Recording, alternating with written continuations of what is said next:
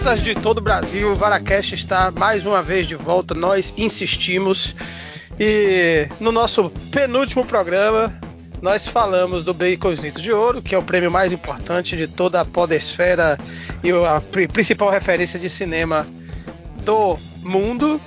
E hoje nós vamos falar de outro grande prêmio, que é o Oscar 2018. Nós vamos falar dos indicados para o Oscar 2018, fazer alguns breves comentários sobre alguns filmes, vamos debater como sempre. Hoje eu tenho a grata satisfação de ter aqui comigo é, a mais nova contratada da Possilga, a senhora Bianca. Bianca, você prefere que eu lhe apresente como? Você se apresenta? Fala aí você, vai, dê um alô pro pessoal. Olá, eu não, não prefiro não ser chamada de senhora a princípio. Tá bom. já comecei Mas, bem, já comecei bem. Agradeço o convite, estou muito satisfeita de estar participando do Pocilga, contribuindo com os oh, é da Pocilga, já te corrijo. Da Pocilga, ok, da Pocilga. Um a um, um a um, um a um. Ficou empatado agora. certo, eu trabalho como jornalista e é, eu nunca trabalhei para a área de cultura, mas eu estou gostando muito de escrever sobre filmes, a princípio, séries, né? É, quem sabe no futuro eu vou arriscar também fazer resenhas de livros, que vi que vocês também publicam. mas estou gostando muito dessa área, quem sabe no futuro também possa vir trabalhar nela. Massa, legal. Bianca Nascimento escreveu uns textos muito bons aí pra gente. Procure aí na, lá na Pocilga que vocês vão gostar. E eu tenho aqui os encostos aqui também comigo, essas pessoas que não me deixam em paz. Vocês já ouviram as risadas aí, né? Vamos por ordem aqui. Xarops, dê seu alô. A ordem contra-alfabética, né? Porque o X deve ser o último daqui, mas beleza. É, é, é a ordem do Skype, eu tô vendo aqui pela ordem. Tá ok, olá pessoal. Olá, amantes da sétima arte. Vamos falar sobre o nonagésimo Oscar. Não das teses, é verdade. Amantes da sétima arte, foi muito choque de cultura isso. foi mesmo, mas foi de propósito. Tá bom, fala aí você, vai. Avisa pro povo que você tá na área. Olá, porco ouvintes. Estamos aqui novamente para falar de cinema. Achou que não ia ter cinema, otário? Achou errado. e Júnior? Júnior Carlota? Tô na área, qualquer coisa, só me chamar. Bom, é isso aí, sem mais delongas, vamos avançar para as discussões sobre o Oscar. Sobe a música aí, JZ. JZ, caralho.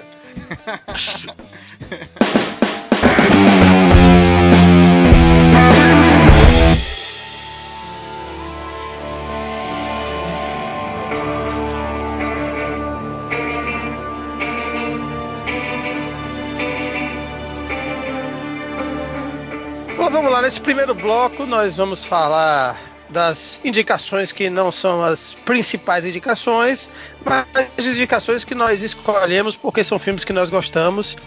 E quem não gostou, o problema de vocês, faça seu podcast e, e escolha outros filmes. Primeiro filme que a gente vai falar aqui é um dos melhores filmes, como nós já dissemos no último é, podcast, no, Baconzito, no penúltimo, né, no de Ouro, que é Blade Runner 2049. Bianca, eu vou lhe dar a honra de você abrir falando sobre Blade Runner 2049. O que, é que você gostaria de comentar sobre esse filme? Fotografia incrível.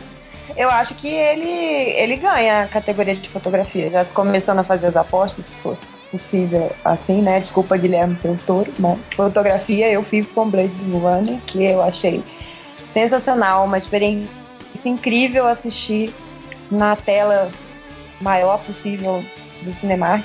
Desculpa a propaganda aí também, né? Mas... É a tela XD. Né? é a XD, exatamente. E, e, eu acho que é um, um, filme que vai ganhar essas categorias. Eu, ele, eu acho que ele merece mesmo essas categorias técnicas que ele tá. Design de produção também. É Blade Runner 2049 tá em fotografia, design, design, de produção, edição de som e mixagem de som. Isso. Essas quatro categorias. Quem vai ser a boa alma que vai me explicar a diferença entre edição de som e mixagem de som, jovem? Dando uma trollada em Mário Bastos, na verdade, a gente não está falando dos filmes que a gente gosta. A gente está falando dos filmes que têm algumas indicações, mas não estão indicadas pelos principais. Isso, Ramon, me ajude. me ajuda que eu te ajudo, né? Ramon, edição de som e mixagem de som. Qual é a diferença oh. entre esses gêmeos univitalinos aí, vá? a minha mesma porra. Falar de forma bem ignorante. Mas teoricamente, edição de som seria você incluir os sons no filme, porque não sei se vocês sabem, a maioria dos sons nos filmes são artificiais. Até na, tem uma atração no parque da Universal ou é da Disney? Enfim, um dessas, desses parques de, temáticos que a pessoa, que mostra as pessoas tentando reproduzir uma cena de um filme fazendo uns barulhinhos, tipo é, a pessoa dá um murro na outra, aí você vai e faz um barulho. Uhum, uhum. E aí no final eles mostram o, o vídeo com esses sons que foram feitos artificialmente para uma cena de um determinado filme. E aí você vê o quão difícil é fazer um negócio desse. Véio. É uma diferença absurda. E a mixagem de som seria mais em relação ao, ao volume, ou os filmes que tem, por exemplo, que tem aqueles sons que saem nas caixas atrás, é você é, fazer a diferença de, de volume também com a trilha sonora, com o, o som do, dos atores falando, é você fazer essa mixagem para que tudo fique perfeitamente casando com o que o diretor quer, sacou? É isso aí. Aprendeu, Marshmallow? Aprendi, Aprendeu? mas é, é justamente o contrário do que eu faço na edição aqui do Varacast, né? Eu tava pensando. eu, eu, eu, tava eu pensei a mesma também. coisa. Eu pensei a mesma coisa. O cara massa mix, é, faz a mixagem de som, velho. Eu é. faço. Agora o que é curioso. O que é curioso é que todo ano a academia faz um vídeo tentando explicar isso aí e ninguém nunca lembra direito dessa porra. Vai chegar, ninguém vai chegar assiste um isso, não. Eles vão unir os dois prêmios. Ah, de som. Pronto. e vamos pra frente. É muito diferente, mesmo. Pra gente que não, não trabalha, não sabe, é foda mesmo, mas é bom que tenha as do, os dois. Mas eu concordo que Blade Runner merece merece ganhar fotografia, pelo menos ele merece. É, apesar de que é, parece que quem, quem levou no último prêmio, que é durante o termômetro pro Oscar, além dessas principais premiações, são vários várias premiações. Os prêmios, dos que sindicatos. cada sindicatos. Parece que quem levou nos sindicatos foi, foi Del Toro. Sindicato de, do, do, dos cinematógrafos, né? Porque é Porra, é cinematografia. Fazer, fazer som debaixo d'água é mais difícil, né, man? Não, pô, falando de fotografia. falando de fotografia, fotografia. Agora eu concordo com, concordo com o Bianca. uma bolha, né? Que nem é. foi assim no Liga da Justiça. Imagina o som dentro de uma bolha d'água, debaixo d'água. Como é, é difícil, né? Vamos ver filme do Aquaman ainda. É, eu concordo com o Bianca, acho que a fotografia de, de, de, Blade Runner é belíssima, o design de produção também. E acho que esse filme merece levar esses. Agora, é, edição de som e mixagem de som, levando em consideração isso que Ramon falou, eu acho que eles têm que ficar com o ritmo de fuga, a famoso Baby Diver. Acho muito difícil o Em Ritmo de Fuga ganhar montagem. Mas uhum. dos filmes, assim, sem dúvidas nenhuma, é a melhor montagem é de Ritmo de Fuga. É o que, é o que é. mais merece. É, uhum. ritmo de fuga, para quem não sabe, está indicado em três categorias, também técnicas, mas merecidamente: montagem, edição de som e mixagem de som. Nesse caso, será que ele não ganha com mixagem de som, não? Porque o cara fez o filme todo sincronizado com, com, mas, com as músicas e tal. Mas nisso, nesse quesito, eu acho que a, a montagem é mais. É, é, tão importante quanto a mixagem de som. Que eu até acho que eu, eu comentei com. Não sei se acho que foi no Baconzitos de Ouro. Que eu tava vendo o making off do, do filme. E eles filmar, eles ficavam filmando e botando a música no set. Uhum, então, de, assim que eles terminavam de filmar, eles viam como ficou a cena e, porra, ficou fora do tempo da música. Então faz a cena de novo, até a porra da cena ficar com o tempo que eles queriam, sacou? Uhum. E imagine você depois montar a porra desse filme, velho. Trabalho que não deu. É. Mas a, a direção nesse caso também não foi incrível, eu achei, pelo menos, assim. Que, sim, a, sim, mas... Que depende da direção também, essa montagem ser, ser muito Sim, com certeza. Perfeita, mas... né? Mas é, o Ritmo de Fuga não é um filme que tem muito cara de Oscar, é então. É isso. É, exatamente. Né? Também, eu, vou entre... perto dos outros roteiros, ele não é um roteiro assim exatamente que se destaca, né? Sim, é o próprio Edgar Wright fala assim que o roteiro é meio uma desculpa para ter as músicas. Então, Sim. o, que, o que não tem nada errado nisso, se você for parar Sim. pra pensar, Guardiões, Guardiões da Galáxia é mais ou menos também esse esquema, né? E, é, e faz muito sucesso. Eu acho hum. um trabalho primoroso. Agora eu vou entregar aqui. Carlota não gostou do filme, não. pois é, pois é. A, a questão da, da mixagem, edição de som e tal, pelo que Ramon explicou, acho até que faz bastante sentido de, de concorrer, porque realmente é o que faz a diferença. Mas vamos passar para outro aí que eu também não gostei muito assim de algumas coisas, né? Mas vai cair, vai cair, vai cair no podcast aqui, vai cair no podcast. o o nosso próximo filme é um dos filmes mais polêmicos, quem diria, do ano de 2017, Star Wars: Os Últimos Jedi, indicado a quatro indicações, né? Tem quatro em quatro categorias. Edição Indicata, de som, mixageiros. indicações, adorei. É, eu, eu corrigi depois, não precisa sublinhar meu erro não. Massa é eu não vou botar edição nada de... de... erro de você. Fique tranquilo, Pox. Ah, é, você só vai foda, brilhar, assim. né? A edição final você só vai estar tá brilhando. É, é, é eu, eu, eu, sou lindo, eu sei disso. Edição de som e mixagem de som né? Como também não podia. É uma coisa que Star Wars tradicionalmente é indicada, bem como efeitos visuais e trilha sonora, né? John Williams, eu tô tentando ver aqui a quantidade de é. indicações que ele teve. Essa é, mas... essa é a indicação essa é, sonora. É, é a linda, pessoa que já teve mais indicações, né? Fala aí, Ramon, essa indicação de que número dele? 51. Putz, é... Boa ideia.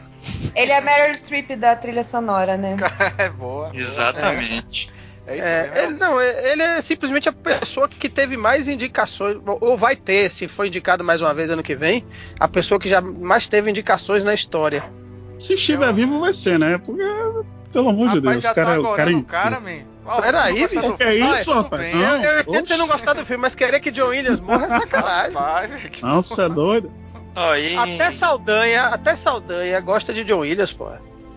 Ele John tem que Williams gostar, né, bicho? Ele tem que gostar. Ele é apaixonado oh, por Star Wars. É, o Star Wars é um bom exemplo de mixagem de som, que são as, as cenas que simplesmente estão, não tem som.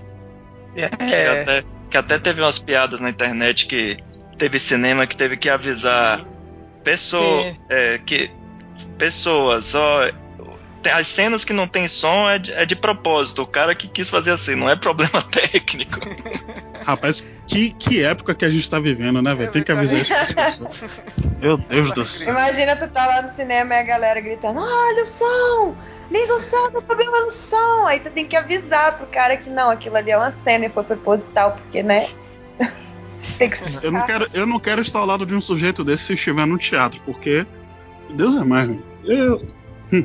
Deixa quieto. É. Bom, eu tô torcendo aqui porque a trilha realmente, essa trilha de Star Wars é uma trilha que se destaca, é uma trilha magistral. Ela não fica no. no...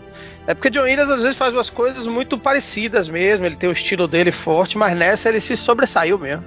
E deu uma. Pra mim, deu, um, deu uma marca pro filme, assim. Eu, eu espero que ganhe. Espero que ganhe. Merece, merece. O próximo filme, que tem três indicações, é um filme que eu vi muito, que eu adorei. Mentira, eu nem sei do que se trata esse filme. É Eutônia. Tem três indicações de melhor atriz para Margot Robbie, que cada vez mais se revela como uma atriz muito talentosa, ela. A Alison Janney, que é uma atriz também muito boa, como atriz coadjuvante, né? Também uma atriz muito é, talentosa. E montagem. Tipo é, Fargo. Reais de, de uma mulher que que, que era uma patinadora, não é isso, Ramon? Isso. Isso mesmo. É, eu, eu vi alguém definindo dizendo que era tipo os bons companheiros do da patinação artística. É, que era, tipo, que eu, eu achei exagerado, viu? Mas fiquei com medo desse filme já. Caralho, vai morrer gente que só Eu achei exagerado, mas Pô, eu vi o trailer, é, parece ser nessa pegada mesmo, assim. Não, velho, o filme eu vi o filme. Ah, já assisti, já assisti. Mas já assim. Lançou, né? é... Já lançou o filme, Ramon, já lançou. Sim, a Já gente. A Pocilga tem os correspondentes em, em Los Angeles que assistem tudo antes de todo mundo. Sem contar a data que saiu o podcast já, já acabou até o Oscar. Já estamos no Oscar 2019. a história da, da Tônia é pesada e ele tem um lado assim de sátira da, da coisa, mas é porque eles não usaram todas as versões só de uma pessoa, entendeu? Eles usaram as versões das, de todas as pessoas que estão envolvidas, é, dos principais que estão envolvidos. E no início você até estranha porque é meio engraçado. Só que é uma história muito dura, é uma história de abuso. E Pô, então, peraí, peraí. Muito... Então eu fiz uma piada que era baseada em, em, fatos reais, tipo Fargo, e o filme é tipo Fargo mesmo? É, é uma coisa que fica meio. Vamos no, dizer. No limítrofe entre a comédia e, e. É porque, assim. Eu acho que no início, quando ele bota um pouco de comédia, é meio que pra é, abrir uma aceitação do público, sabe? Tipo, pô, rola abuso, é, abuso psicológico, é, abuso físico e tal. Essa mulher, essa, ela, o filme conta desde a da infância, né? Ela patinando, treinando, tá, entrando na seleção americana até virar uma patinadora olímpica. E era uma mulher que, quando criança, era super amada pela nação e vai crescendo e vai se tornando essas, essas pessoas prodígio, tipo uma Macaulay Culkin da vida que tipo todo mundo ama e daqui a pouco a galera odeia por conta de alguma coisa ou, ou vai deixando de lado por conta da personalidade ou sei lá o que, você tá entendendo? Então assim, uhum. é, é... E aí a parte da montagem é, é engraçado porque você tá assistindo um filme de competição um filme de esporte, você geralmente vê que a câmera vai acompanhando, né? Então, no caso desse filme, é, é diferente. Enquanto ela tá girando para um lado e você acha que a câmera vai acompanhando para onde ela tá girando, daqui a pouco a câmera quebra o ritmo, é como se desincronizasse. Aí daqui a pouco tá filmando por cima, outra hora tá filmando pelo lado. E, tipo, ele busca não seguir o que é esperado, ou o que é essa regra, entendeu? Margot Robbie tá muito bem. A atriz coadjuvante também. A, é, é coadjuvante mesmo que diz, né? É, é ela, ela também é muito boa e o, o Soldado Invernal também tá muito bem, mas eu nem sei se ele, ele, se eu nem sei se ele tá indicado pra. Não tá, ah, tá. não tá não, se não estaria aqui. O braço dele deve ajudar muito no filme, hein? É. é. Ele levanta ela sozinho, assim, com o braço de metal, é o parceiro dela de patinação, né? Deve ser. Rapaz, é, é, é bom que ele, ele não tenha braço de metal nesse filme, viu, velho? Eu vou te dizer só isso. Mas, uma, uma pergunta, e essa história de abuso que ela vive é uma história que envolve assédio? É assédio, tem assédio, sim, tem assédio, assim. Mas não é, não é assédio sexual. É, ela tá, é, ela tá contada pra, tá, pra ganhar, assim? Como é que tá? Vocês sabem dizer? Melhor, é melhor atriz, não é? Ela tá com 71%, cara. Mas assim, quem tá quase certo de ganhar é, é a menina de três anúncios. Três para anúncios um para um Ela ganhou o Globo de Ouro. Bom, a gente vai falar disso mais lá na frente. Vamos lá. Alguém quer falar mais de algum outro filme aí que não esteja. Eu queria lembrar do filme Lágrimas sobre o Mississippi. Que ele também tá concorrendo em quatro categorias, incluindo melhor canção original. E ele também foi indicado ao Globo de Ouro. Mood. Como é o nome? Moodbound? Moodbound. Moodbound. Lágrimas sobre o Mississippi. Ele é fala, interessante fala, dele. Fala sobre o que, Fala sobre o que esse filme. é um drama sabendo. racial. É um drama ah, racial. No Mississippi só podia ser, né? É. Que, que a Netflix comprou os direitos, né? E aí eles vão exibir nos cinemas, mas o interessante disso é que ele está disponível na Netflix em alguns países, inclusive Estados Unidos e Canadá. Mas aqui não, aqui vai ser, vai estrear nos cinemas mesmo. Falando, falando em Netflix, a Netflix também botou três documentários é, para concorrer ao Oscar. Eu vi dois, eu vi aquele Heroína, Heroínas, né? Que são três mulheres que lutam contra numa cidade que tem um índice de overdose de a cada 10 horas uma pessoa sofre overdose, uma cidade lá dos Estados Esse... Unidos. Esse é, é, documentário. Isso, é curta documentário, né? Acho que é curta, né? Documentário. Isso. É. E tem outros dois, né? Eu assisti apenas o Ícaro, que é um documentário que começa com uma parada assim que não é muito interessante, eu sempre fui deixando de lado, mas aí quando eu vi que estava indicado o Oscar, eu resolvi assistir. Ele começa com com o esquema de um cara que quer imitar o que aquele Armstrong, aquele que foi que foi pego no doping, perdeu todo o ciclista que perdeu todos os, os títulos. Ele foi uhum. ele foi querer fazer a mesma coisa que ele. É, se dopar, Lance Armstrong. Se, é, Lance Armstrong, que foi querer se dopar e não ser pego para ganhar uma corrida. Só que aí já de início o documentário vira outra parada, já vira o esquema daquela investigação com a delegação russa, que foi todo mundo. Então é um documentário muito interessante, acho que tem até tem até chance de ganhar esse Ícaro. Mas enfim, era só uma curiosidade a respeito da Netflix, né, que a galera ainda estava com muito preconceito com filmes da Netflix, mas ela já está começando a ganhar algum espaço com alguns Nossa, ela está ganhando espaço no Oscar, é, né? É, ó, só para fechar isso é. e não prolongar demais essa questão da Netflix, a Netflix estava tendo problema justamente por causa disso, que ela não quer ceder às regras do cinema, né? Que é exibir o, o negócio no cinema para poder concorrer aos prêmios. Teve a polêmica lá no em Cannes com o Oksha e com o outro lado que é com Ben Stiller, o nome que é o nome os Merevitz, sei lá como é o, o nome da família. É um nome grande. Isso. É um nome grande. Os Meyerowitz. Aí, nesse sentido, quem, quem tá na melhor é a Amazon, que ano passado eles fizeram o Manchester à beira-mar, é, é produzido pela Amazon, e esse ano eu acho que tem o Doentes de Amor, que está concorrendo ao roteiro, que é produzido pela Amazon, e tem, eu não lembro se tem mais algum outro. Então, assim, a Amazon entrou mais no esquema de tradicional, de eu vou produzir filmes para o cinema e não necessariamente voltado para o, o serviço de streaming para meio que ganhar prestígio e aí depois o filme ser exibido lá, entendeu? Isso aí. Beleza. Muito bom. É, Bianca, você queria falar sobre mais uma a, a, questão envolvendo lá o Christopher Plummer? Fala aí. Isso é muito interessante é, é a, a, indicação dele, né, na categoria de melhor ator coadjuvante por todo o dinheiro do mundo, porque esse filme estava na pós-produção quando explodiu a denúncia de assédio do Kevin Spacey, que deram, era quem estava no papel e que tinha gravado já tudo, e ele tinha sofrido uma transformação enorme, assim, tipo o Gary Oldman, sabe? Fizeram uma uhum. maquiagem cabulosa, ele ele passou muito tempo se dedicando a esse papel e foi retirado do filme. Foi uma decisão muito corajosa da equipe. Eles retiraram ele de todo o filme e tiveram que gravar muito às pressas com Christopher Plummer. E aí ele vai lá e destrói e tá concorrendo na categoria de melhor ator coadjuvante. Ou seja, Kevin Spacey deve estar tá como essas horas, né? é, agora eu me lembro que quando teve essa situação, Vilaça ele falou, Vilaça fez o comentário, ele é, bateu logo nisso. Ele disse assim: ó, só por conta dessa situação aí do cara ser chamado nos 45 do segundo tempo e entrar é, pode ter certeza que vai ter grandes chances do, do, do, Christopher Plummer ser indicado. Mas ele é um ator fantástico, né? Não tenho dúvida que ele tem mérito, todo o mérito ali para estar tá ali.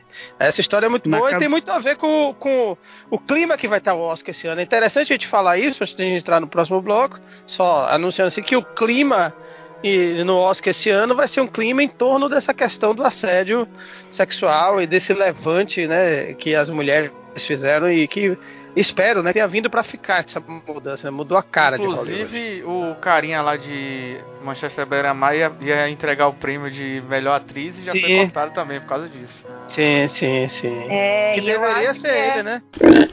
É, fechando a parte fofoquinha, faltou falar também do do desse do Christopher Plummer que o Mark Wahlberg ganhou lá um milhão de dólares para pelas refilmagens, a Michelle Williams ganhou mil dólares e também teve essa polêmica com questão salarial. E aí que uma semana depois da polêmica e Mark Wahlberg doou o dinheiro para a fundação lá do apoio às mulheres. Muito Precisou bem. de uma semana a galera batendo nele, dizendo, porra é essa, porra é essa? Aí ele, ah, tá bom, doa aí o dinheiro. Mas engraçado. Tem que botar o dedo na ferida, clima, né? Engraçado que esse, esse clima mesmo que vocês estavam comentando é, é, me lembra muito a questão do Oscar So, é, so é. White. Oscar So é, White. So White. Isso. Que, é, que foi a campanha do ano passado, né? E aí também, por conta disso, já adiantando assim, eu, eu ainda acho que por conta disso a decisão de melhor filme também vai ser influenciada. Como Moonlight ganhou ano passado e surpreendeu a todos, né? Mesmo ele, sendo um filme muito bom, ninguém achava que ele tinha condições de ganhar, porque não era o filme do padrão conservador que a academia gosta, né? Daí isso foi surpreendente. Então eu acho que Três Anúncios para um Crime, já adiantando aqui a minha aposta, pode ser o, o, o que vai ganhar esse ano, porque por causa de todo esse clima, né? Eu acho que a academia está cada vez mais influenciada por essas questões fora, assim. Tá se, tá se sentindo um pouco é, mais é, à vontade para decidir conforme essas, essas pressões externas, vamos dizer assim. Né?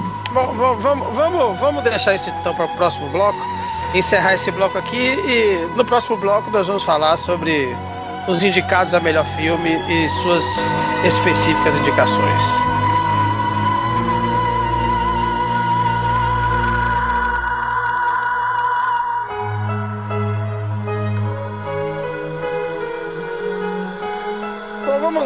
Pessoal, nós vamos começar aqui esse segundo bloco falando sobre os principais indicados a melhor filme. E, cara, claro que cada indicado a melhor filme tem algumas indicações mais, nós vamos aprofundar mais um pouco nessas indicações. É, antes da gente entrar, eu queria inserir uma coisa que a gente sempre discute, que é a questão dos critérios para o Oscar e aquilo que o Oscar significa, né? É, Júnior lá, a gente estava discutindo lá no grupo da gente do Telegram, e aí Júnior fez uma piada lá, ah, não posso mais falar mal de The Post, porque foi indicado a, a, a melhor filme. Aí eu falei, pô, isso não quer dizer nada, entendeu? É, muitos filmes que ganham o Oscar até não tem, às vezes, uma qualidade estética que mereceria, o que a gente poderia dizer assim, que seria meritória de, de, de ganhar um Oscar. Só que também, quando a gente fala isso, a gente coloca o Oscar como se fosse o grande prêmio que avalia o valor estético de uma obra, e não é bem assim, né, Ramon? Explica aí pra galera que não conhece mais muito bem aí como é que o Oscar funciona, como é que a academia funciona. Rapidamente. Não, o Oscar é uma eleição, velho. Quem, quem fizer a, a, melhor propaganda do filme ganha. Mas quem e vota só... nessa eleição? É, isso tem a ver até com aquela questão do Oscar So White que, que, que Sim, e de mudar a estrutura interna da, da academia. Sim, entre todas as pessoas que são indicadas ao Oscar entram meio que automaticamente para a academia. Então só, só nisso aí você já pensar a quantidade de branco que tem mas Só deixando claro. De homens também, né? Isso, exatamente. Homens brancos. Homens brancos. Nosso Congresso Nacional, há o exemplo claro, é isso. Pronto, Bianca exatamente. falou muito bem. No início dos anos 90, isso ficou mais, mais claro, até fazendo uma piadinha, com a questão do, do Harvey Weinstein e a Miramax. Isso. Que ele conseguiu, tipo, fazer que Shakespeare apaixonado ganhasse o Oscar melhor filme. Pronto. Depois disso, acabou, velho. Só que assim, ao mesmo tempo também você não pode fazer um filme que seja uma desgraça. O filme tem que ter algum, alguma coisa, sabe? Assim, você não pode pegar um filme ruim e só fazer propaganda que a galera vai votar. Também não adianta. Você Sim, tem que tá. encontrar um meio termo. Você não vai botar Liga da Justiça para ser melhor filme, né? Tem, tem, existe aquele velho perfil de filme Tem do Oscar um... que né, até a cara que vem mudando bastante, né? Esse perfil, né? Esse perfil tem Sim, mudado bastante. É, uma indicação no, no Oscar vale para o filme em questão de aumento de bilheteria. Então, claro. um filme tipo Liga da Justiça não é para ele não, não vale a pena investir no marketing para o aumento de bilheteria que ele vai ter fosse, caso fosse indicado ou ganhasse o Oscar. Fazer o lobby, se quer dizer. É, não ia fazer Faz... tanta diferença.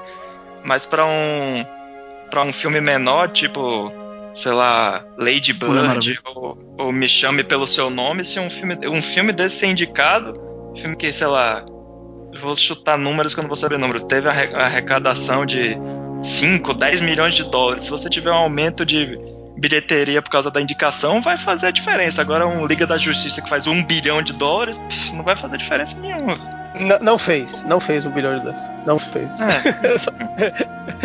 Bom, então é isso. Para quem não sabe, a Academia de Artes e Ciências Cinematográficas de Hollywood basicamente é um clubinho, né, que tá mudando um pouco, mas ah, durante anos foi um clubinho de homens brancos velhos e que a tendência natural é você acabar refletindo os interesses dessas pessoas. A grande briga do Oscar So White ano passado e hoje que a gente está achando que está supondo que é uma tendência desse ano, que é o espaço que se dá às mulheres, que deve influenciar bastante nesse prêmio, nessa discussão do, do espaço da presença da representatividade feminina, né, que é algo que é algo que vem mudando com algumas críticas da composição da academia. A academia mudou as regras recentemente, né? A atual presidente da academia é uma mulher negra. Ela no passado ela assumiu a dianteira para mudar essas regras. Então vamos esperar que isso mude, né? Que, que é, pelo menos o Oscar seja mais representativo, né?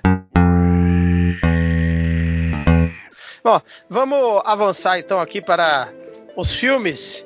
O primeiro filme que a gente vai falar aqui, que está indicado ao melhor filme, é The Post, A Guerra Secreta, que tem duas indicações. É, tem uma indicação de melhor filme e uma indicação também que não tem muita graça, né? Indicação de melhor atriz para Mary Streep. Quem gostaria de começar a falar? Né? É, não, tem graça não porque ela não seja boa, é porque todo ano Meryl Streep. Eu acho que mesmo que ela não grave nenhum filme no ano, ela vai ser indicada. Já é tradição. Isso me lembra muito o BoJack quando é, Jesse Pinkman, o cara que faz Jesse Pinkman, lá esqueci o nome, um amigo de BoJack, tem que escolher quais são os indicados ao Oscar e eles nem assistiram os filmes. Aí eles botam, ó, bota Daniel Day-Lewis, todo ano ele vai. Ele... vai um bocado de coisa errada, depois a galera descobre, mas Daniel Day-Lewis vai, vai de verdade, tá ligado? Porque é tipo Meryl Streep, eu acho que tinha que mudar o nome do, do né, prêmio de melhor atriz, prêmio de melhor Meryl Streep. É. Indica alguém. É, eu... e, e, aliás, uma curiosidade sobre esse filme, porque eu fui ao cinema assistir e eu vi o cartaz dele, tava Meryl Streep e Tom Hanks enorme, em letras garrafais, e o nome do filme tava pequenininho embaixo. E aí eu fiquei, gente, mas então o nome dos atores é muito mais importante do que o nome do filme. É, é curioso. Sim. Nenhum cartaz eu vejo isso. Tipo, um nome cabuloso, enorme, dos dois principais atores e o nome do filme lá embaixo, escondidinho.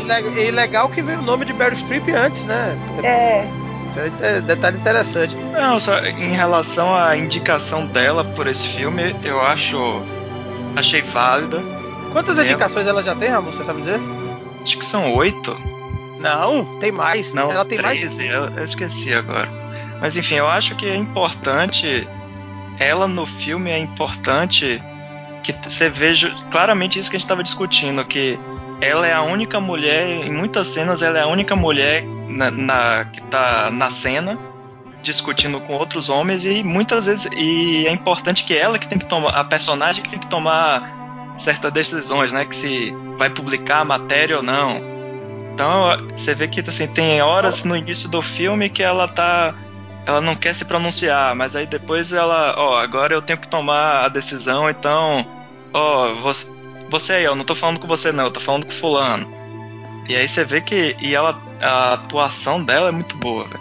E eu Sim. acho que ela tem tem, é, tem sido indicada porque na idade dela já é mais difícil você conseguir papéis em Hollywood. Então o fato dela ter, estar conseguindo fazer ter bons papéis fazem com que, pô, a atriz é fantástica, pronto, fez um filme bom, pode indicar aí que é, não tem errada.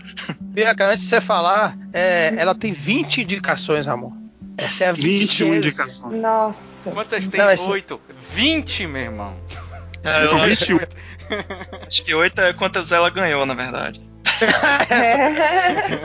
Fala, Bianca, aí você quer falar alguma coisa? Olha, eu quero falar que dos filmes que eu assisti que estão concorrendo nessa categoria, é, é, a atuação dela foi a que me fez mais chorar, assim, a que eu me emocionei de verdade, foi a dela. Ela, assim. ela, é, ela, é, uma, ela, ela é foda, é uma atriz incrível. Mas pelo que o Ramon falou, também eu me, me identifiquei mais porque é um papel que envolvia tomada de decisão, jornalismo e tal. Eu fiquei mais identificada com relação às questões ali tratadas, né?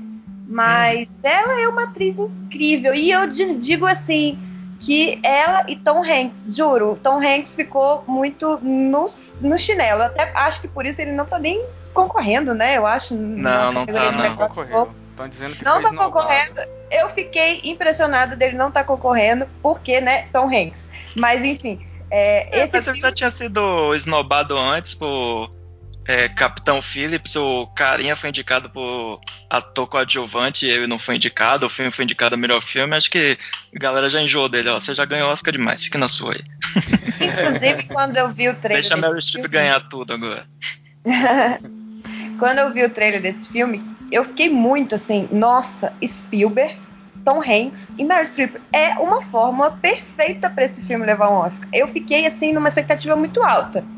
E aí digam vocês aí o que vocês acharam, mas quando eu vi, a minha expectativa baixou, assim. Eu, ah, tá, é um filme ok, é bem bacana, mas não é um filme que vai ganhar nessa categoria, ainda mais quem tá na rabeira aí com duas indicações só, né? eu não queria eu falar isso é. não, mas eu sou obrigado a falar, porque Carlota também não gostou desse filme, né, Carlota? É uma versão Spielbergerizada de The Newsroom, não é isso? Fala aí, Carlos. não, verdade, eu até comentei isso, mas assim, eu acho que não leva. Eu nem sabia do, dos detalhes que ele foi feito em poucos meses e tal. Mas assim, eu achei muito romantizado. Achei muito romantizado mesmo, e principalmente no final.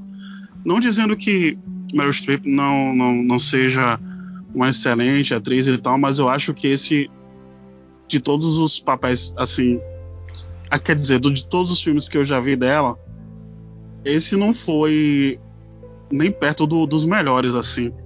É, eu acho que, sem querer ofender é, Bianca, tal, que, que, é jornalista, mas pra galera de jornalismo, é um filme que é, é, é muito tocante. E eu tô vendo muita, muita crítica é, nos jornais, assim, é, falando super bem e tal, mas eu fiquei meio eu, eu, fiquei empolgado com o ritmo do filme em alguns momentos, mas ao mesmo tempo fiquei muito incomodado como eles puseram é, a, a Kay Graham como uma das heroínas e tal, e assim, isso me incomodou um pouco. Mas enfim, isso é mais pessoal, mas eu acredito que ele não é essa coisa toda, e eu acredito também que o Meryl não vai levar esse Oscar. Acho que até Bianca, que. Você queria falar alguma coisa? Não, eu super concordo que o filme é muito romantizado. Eu, e a minha principal crítica a ele é justamente essa: é uma visão muito romantizada do jornalismo em si. Aquela coisa, ai meu Deus, a liberdade de expressão, defendemos isso acima de tudo, quando na verdade não é bem por aí. Que, se, que acontece, né? Porque jornais são empresas, empresas são negócios, né?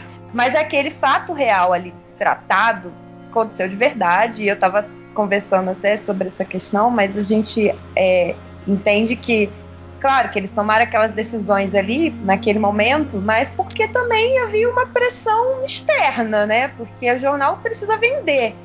Eles precisavam atender um clamor, que era a discussão da guerra do Vietnã, enfim. Então, mas se fossem determinadas outras circunstâncias, eu não sei bem se a decisão seria aquela que eles iriam tomar, né? Não, é, é, essa é a minha isso... questão, que eu queria colocar que eu acho que o filme romantiza demais essa questão da liberdade de imprensa e tal. Vamos trabalhar pela sociedade, nós vamos salvar o mundo. E a gente sabe que ah, jornais sim, não são bem assim. É, Spielberg ele é meio assim nos filmes dele. Ele a trilha sonora, principalmente de meio John, não, né? Totalmente, ele é totalmente assim. Né? Sim. É. Nesse filme, acho que em alguns momentos a trilha, a trilha sonora, atrapalha um pouco. Tem momentos que o, os personagens estão falando coisas assim meio edificantes, você fica, não, man, não precisava disso. Mas eu acho que o filme é. Eu gostei bastante desse filme. Eu não indicaria a, a melhor filme, mas ele tem questões de fotografia, montagem, eu achei bem, achei bem interessantes. E eu acho que o filme discute bem essa questão justamente do que é o jornalismo em relação a ser uma empresa. O jornal vai ser aberto para a bolsa de valores. Então essa questão de você, pô, e aí? O negócio é uma empresa ou tem a, a questão de informar as pessoas? Hoje em dia a gente enxerga isso assim de, nossa, que coisa meio romântica, exagerada, mas talvez o jornalismo no, nos dias de hoje tenha perdido um pouco o valor. Mas acho que naquela época o, o filme até também discute a, a, a diferença do jornalismo televisivo, por causa da televisão, o jornal impresso está perdendo espaço e tal. Só que é muita coisa, né? Não dá pra você ficar. Algumas coisas como meio superficiais, outras coisas são romantizadas, mas eu gostei bastante do filme. Bom, mas não vai ganhar, né? É isso aí. Ah, não, não vai ganhar. Só pra constar, só pra constar esse negócio de Carlota não gostou, eu dei 4 bacons. Vejam lá a crítica pra comprovar. possível.com.br, tá lá. 4 bacons. Rapaz, Carlota assume, não, não assume as opiniões dele, rapaz. O cara fala, o cara quer agradar a base de fãs de Spielberg. Eu não vou falar mais nada, não. Vamos, a gente precisa correr, né, Xarops? Então vamos para o próximo filme, que é Corra, que em inglês é Get Out, né? Esse nome Corra é, é uma, aquela tradução que às vezes não funciona Aqui muito na bem. Bahia o filme saiu com o nome de Cisaia. Se saia, maluco. Se saia, maluco. Eu não achei o título em português ruim, não. Não, não é ruim, não é ruim, tem muito a ver com o filme. Na verdade, o, o nome Não aqui, é o nome barril. aqui não vá que é barril, exatamente. É, acho que seria mais devia ser do- é. Então, E afinal, é comédia ou não é comédia ou é terror? Olha É aí, tudo junto. deixa eu só falar as categorias que ele foi indicado. Ele foi indicado a melhor filme, melhor diretor, Jordan Peele, é, melhor ator, o Daniel Kaluuya, é assim que se pronuncia, Xarops? Você que é nosso É profissional Kaluuya. na Kaluuya. Daniel Kaluuya. E o roteiro original também do Jordan Peele, que é o diretor. Ó, já Fala. vale a pena você já comentar a importância do Jordan Peele, que é um negro indicado. ah, ele tem três indicações, né? Que ele é um dos produtores do filme, é o diretor e é roteirista. Sim, verdade, verdade. Bem, bem, bem, bem lembrado. Xarope, quer falar? Fala. Não, eu, eu para minha aposta aqui pra Get Out é que ele vai levar o primo de roteiro original. É, filme vai ser muito difícil, diretor ele tá disputando, tá com uma disputa complicada. É, Daniel Kaluuya muito bem, né? Inclusive ele fez um, um daquele, ele fez um dos grandes episódios de Black Mirror da terceira temporada, né?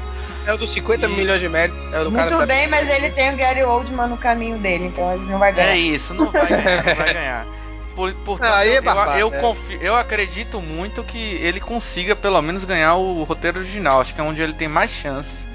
E é um filme assim, vocês perguntam, roteiro muito original mesmo, então não Sim, acho é. que ele vai ganhar é tão original que ele consegue misturar comédia com, com, com horror, né? Não é nem bem terror, é horror.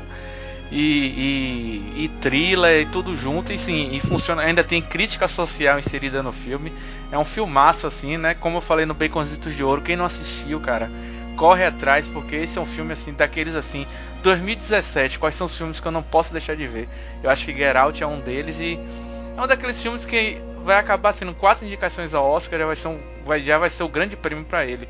Mas eu ainda vou torcer pra ele levar pelo menos o roteiro original, porque merece. Ó, eu acho difícil levar roteiro original porque ele tá concorrendo com a forma da água, mas daqui a pouco a gente comenta sobre isso. É, Mas em originalidade, você acha que ele não, não se sobressai à forma d'água? Como a forma da água é o filme que tem mais indicações e ele é o favorito a melhor filme, se ele não levar o roteiro original, é difícil ele ganhar o filme, entendeu? Entendi, entendi, entendi. Aí, ó, é essas partes que eu já começo a não gostar do Oscar, tá vendo? Que não tem nada a ver, cara. Eu acho que se vai ganhar melhor filme, tem que ganhar roteiro original. Essas picuinhas que. É, você tá fazendo um, a lista de melhores filmes. Aí o cara que ganha o melhor filme, aí sei lá, ele não tem o melhor roteiro, ele não tem a melhor montagem, ele não tem o melhor sei o que. Porra, então por que, que ele ganhou o melhor filme, entendeu? Você tem que ter algum tipo de coerência. Por isso que eu falo que a questão do prêmio de roteiro é importante. Mas eu vi a forma da água e eu acho que se Corra não ganhar de roteiro original vai ser bem injusto, na real. E, e no meu, assim, eu gosto bastante do filme Corra. Na, no meu texto lá na Pocilga, eu tenho, eu acho que ele tem alguns problemas de, eu tenho alguns problemas com ele em relação ao roteiro. Eu acho a ideia dele é muito boa. Ele, eu acho que ele tem alguns problemas de, de ele é meio entre aspas óbvio e ele não tenta disfarçar isso. Ramon, óbvio, é você em 2018, Ramon Amargo. Sempre tem uma picuinha, um negocinho. É incrível isso, cara? Não, é você, isso? não, ó, eu, eu acho que o filme seria, o roteiro poderia ser melhor se, por exemplo, ele, ele a, a premissa do filme é um cara negro namora com uma mulher branca e ele está indo levar, é, ela tá levando ele para apresentar os pais. Pesadelo. Pesadelo. E sim, só isso aí já é algo que o filme usa essa ideia de ser meio assustador, do tipo, pô, será que eu vou sofrer preconceito? Será que eles vão me aceitar? Blá blá blá blá blá blá. Aí quando ele chega na casa, o filme não faz questão nenhuma de esconder que tem alguma coisa errada, entendeu? Sim, man. E... Sim, eu acho que o filme poderia, assim, explorar melhor essa questão do tipo, realmente tem alguma coisa errada ou é só a questão do, do cara ser negro, entendeu? Acho que você tá Tá errado, continue, Pox. Vamos é. pro próximo. Vamos lá. O próximo filme aqui com, com quatro indicações é Me Chame pelo Nome de Ramon. Não, é Me Chame pelo Seu Nome. Só dizer quais são as categorias aqui. Me Chame pelo Seu Nome tá indicado a melhor filme, melhor roteiro adaptado, melhor canção original, Mystery of Love. Da, Sim, é da banda. Eu não sei pronunciar. Diga. É uma, banda, banda indie atual. Indie. Imaginei. E melhor ator, que é um rapazinho que tá se destacando muito em Hollywood, que é o Timothée Chalamet. Não sei se é assim se pronuncia o nome dele. Inclusive ele tá em Lady Bird também. Ele. Fala aí, Ramon. Me chame pelo nome de Ramon, diga aí. Quer que esse, quer é, que esse filme tenha? Reduzindo ele aos clichês, ele seria tipo um filme de amor indie gay. Só que ele é muito inteligente em não explorar os clichês e caricaturas.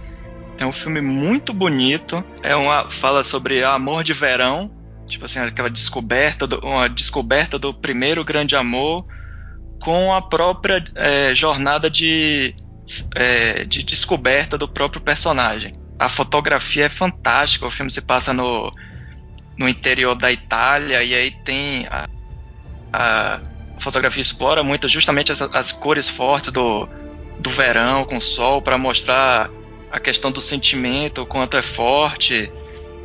E são dois personagens, o, o Hélio, que é o Timothée Chalamet, que é um adolescente de 17 anos e chega um, um a história se passa no interior da Itália e chega um estudante americano que é, um, é o Armie Hammer, que quem lembra ele é do a rede social, que ele era o ele era os gêmeos, né, do, que criaram o, o Facebook. E ele é mais velho. Então, o filme poderia também ter questões polêmicas em relação a diferença de idade, coisas do tipo, mas o diretor consegue criar uma história que é uma história de, de amor, que não importa a diferença se é mesmo sexo ou coisa do tipo, é uma história de amor, é muito bonita. Lembra. Tem um pouco do apelo do.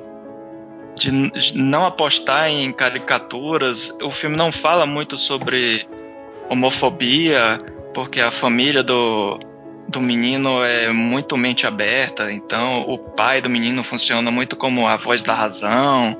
É um filme muito bom, assistam. Só por isso já merecia as indicações que ele tá, né? Só por isso merece estar no Oscar, só por tratar Sim. diferente essa temática. Né? Sim, com certeza. Eu acho que acho nas categorias que ele está concorrendo, eu acho difícil ele levar alguma, mas é isso. Só de ter sido indicado é, é aquilo, aquilo que eu falei. É um filme que é uma produção independente, então para um filme desse ter uma indicação no Oscar, pô, isso faz a diferença na, na bilheteria do filme um filme tipo The Post de Steven Spielberg, porra, tem Spielberg, tem tem Tom Hanks, tem Meryl Streep, acabou, indicação Oscar é só um carimbo assim de ah, pronto, tá carimbado. é, eu só queria faz, é, fazer um, uma colaboração, né? É porque assim, eu achei curioso que eu não sei se isso aconteceu em alguma outra edição do Oscar, mas esse ano então nós temos é, dois filmes com temática LGBT, que tem esse Me Chame Pelo Seu Nome, tem Uma Mulher Fantástica, que é um filme é. chileno. É, mas a é... Fantástica tá concorrendo a filme estrangeiro, não tá nas categorias é principais, mas sim. Mas, mas pra mim é principal, cara. O melhor filme estrangeiro. Assim, é, então eles estão tentando mesmo tem, assim, trabalhar a questão da, da diversidade, né? Porque ah, é, sim, sim, é uma atriz. É uma atriz transgênero, mas assim, eu até achei que ela ia chegar a concorrer a algo maior. Eu me esqueci o nome da, da atriz agora, infelizmente. Mas assim, Uma Mulher Fantástica é um filme sensacional. Ele está sendo cotado também para é, para receber o prêmio. Eu acho que é a primeira vez que tem dois filmes com, com a temática LGBT no Oscar, então. É, é, só que... filme a diversidade, nesse ano a diversidade está bem clara, só você pegar os indicados a melhor diretor. Tem um mexicano, um negro, uma mulher. Pronto, só isso aí já, já é bastante. É, é bem tem raro um, isso. Tem um inglês lá perdido e um americano. Hora de voar, né, gente? É, o próximo filme que nós temos aqui é Lady Bird, A Hora de Voar, com cinco indicações. Melhor filme, melhor roteiro original para e melhor direção também para Greta Gerwig. E melhor atriz coadjuvante, e melhor atriz, a melhor atriz coadjuvante é Laurie Metcalf e a melhor atriz é a nossa querida como é que se chama ela, Xarops? Sochorona. Mas não é, não. Diz que o nome dela em, em irlandês se pronuncia Sisha. Mas ela fala esse Sasha é, quando ela tá no, nos Estados Unidos, entendeu? Mas assim, no irlandês, o nome dela, o nome dela se pronuncia Sisha. Mas foda-se, eu chamo, eu chamo ela de Saorze, que é mais, é mais bonito. Ronan, senhorita Ronan. senhorita Ronan é, é uma atriz fenomenal a primeira vez que eu prestei atenção nela foi naquele filme é, Atonement. Como é o nome do filme em português? Esqueci o nome do filme em é, português. É, Desejo de Reparação. Desejo de Reparação, que ela, porra, ela. Ela fez, ela fez vários filmes legais, né? Um Olhar no Paraíso. Ela faz, e tem um filme faz... pouco conhecido que ela fez, é, é esse aí que você falou, Hannah, né? É pouco conhecido da galera, é um filme bem legal, de 2011. Bem legal, bem legal. Ela é uma atriz fabulosa. E ano passado ela fez Brooklyn, e ela, porra, ela matou a pau naquele filme. Brooklyn é um filme também bem simples, não tem muita coisa assim, mas ela. Você acha então que ela Melhor... vai nessa atriz?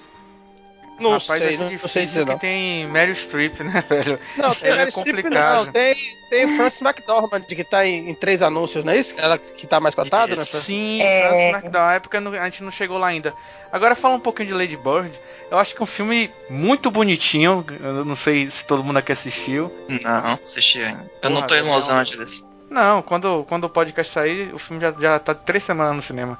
E assim, eu, eu gostei muito das indicações. Acho que é um filme que merece as indicações. É mais um daqueles que as indicações vão valer como um prêmio. E, e tem, um, tem uma frase no filme que. Tem um momento que ela tá conversando com com a freira no filme e ela tá meio que reclamando da mãe dela, que a mãe dela acha que a mãe dela não, não, não a ama. E, e, e, a freira fala: Você não acha que talvez seja a mesma coisa, amor e atenção? E esse porra, velho, esse é um filme. É um filme do caralho, é um filme sobre, sobre, sobre adolescência, né? Numa visão mais feminina e tem muito esse embate de filha com mãe. E é um filme assim, as duas atrizes estão fodas no filme, acho que assim, desses imperdíveis é, a hora de voar. Mas provavelmente, infelizmente, não vai levar nada porque a concorrência tá, tá meio complicada pro lado, pro lado desse filme, né? Ele não tava. Era, o destaque no início do ano era esse filme, justamente porque ele estava com 100% no Rotten Tomatoes, que começou a chamar a atenção de todo mundo por isso, que ele conseguiu assim 100% positivas críticas, né? E daí eu, eu também eu falei, nossa, então ele deve ter muita chance no Oscar. Só que eu acho que não, né? De frente às outras indicações. É sempre complicado, né? Porque aí você vê, poxa, merece melhor atriz? Merece. Aí tem Mary Streep, aí fica difícil. fica difícil, né? Diretor, diretor tem Del Toro, enfim, né? Vamos mas já foi, mas já foi uma grande diferença em relação ao Globo de Ouro, por exemplo, porque teve aquela crítica da Natalie Portman apresentando o Globo de Ouro dizendo que não tinha nenhuma mulher na categoria de diretor, né? E justamente porque Greta tinha ficado fora e agora ela botaram ela na categoria. Isso já foi uma, um avanço, pelo menos. Né? É, com certeza. Foi isso que a gente comentou, que, que, que a gente tá, que pelo menos que eu estava sugerindo no início, né? Que Lady Bird teria grandes chances como diretor por conta desse, desse clima político atual, né? Lá na, na, na academia. É, o próximo filme, com seis indicações, eu acho que esse chegou meio que de surpresa, né? Ninguém esperava por esse, com tantas indicações para esse filme. É, Trama Fantasma, do já é, também carimbado na academia, é, é, figurinha carimbada, Paul Thomas Anderson. Trama Fantasma foi indicada é, nas seguintes categorias: melhor filme, melhor diretor para Paul Thomas Anderson, melhor ator para Daniel Day-Lewis. Teoricamente, né, o último filme dele, né? Ele anunciou. Isso. Melhor atriz coadjuvante para Leslie Manville, melhor trilha sonora para Johnny Greenwood e é melhor figurino. Do, que é guitarrista do Radiohead. Ele chegou meio que de surpresa mesmo, que ninguém não estava assim com grandes forças para em outras premiações para chegar ao Oscar, mas acabou chegando. E Paul Thomas Anderson, eu sou fã dele. É, ele já foi já foi indicado ao Oscar outras vezes e nunca ganhou. Acho a, o que ele teve o ano que ele teve mais chance foi com Sangue Negro, mas perdeu para os irmãos Coen, paciência. Eu acho difícil esse filme ganhar alguma coisa. Talvez o Daniel Day-Lewis, por, porque ele é o é o Meryl Streep masculino. Acho que ele só, ele só, ele só tem, ele tem menos indicações porque ele faz poucos filmes, ele se dedica muito a, a, ao papel, então ele passa tipo dois, três anos se preparando, então ele, ele, não, ele não trabalha muito de forma automática, digamos assim. Então, para ele tem que ter uma preparação. Eu vi o, o, o trailer, o filme parece seguir bem a, a linha do, Paul Thomas Anderson ele tem, ele tem um clima que lembra o, o mestre do o, o, penúltimo filme dele que o filme dele anterior no acho que concorreu só a categoria ah o filme o último filme dele que foi vício inerente concorreu a, a roteiro também. Esse filme aí eu acho que não tem muita chance de levar alguma coisa não mas o fato de ter do Paul Thomas Anderson ter conseguido mais uma indicação a, a diretor já é fabuloso para a carreira dele. Mas eu, eu só apostaria no, em Daniel Day-Lewis, talvez tipo assim, o prêmio de, ah, já que você vai abandonar a carreira de filmes, então toma esse último Oscar para você levar para casa para ver se você se empolga em continuar fazendo filmes. Eu até vi uma piada no Twitter que alguém ficou sacaneando, dizendo: pô, já pensou se ele anunciou que se aposentou? Aí ele fica um tempinho, depois ele volta e faz Transformers 6. Porra, já pensou? Não, Velozes e Furiosos é melhor. É. Pô, seria lindo. Depois de Charlize Theron, já pensou o vilão Daniel Day-Lewis? Ia ser ótimo. É que Charlize Theron ela é a vilã sem dar um tiro, sem dar um murro. É ótimo. O próximo filme é, é, um, é um filme que tem grandes chances em todas, quase todas as categorias que está concorrendo. Está concorrendo em seis categorias. É O Destino de uma Nação. Concorrendo a melhor filme, claro, né? Melhor design de produção. É sempre esses filmes de época sempre concorrem a design é. de produção e coisas do tipo.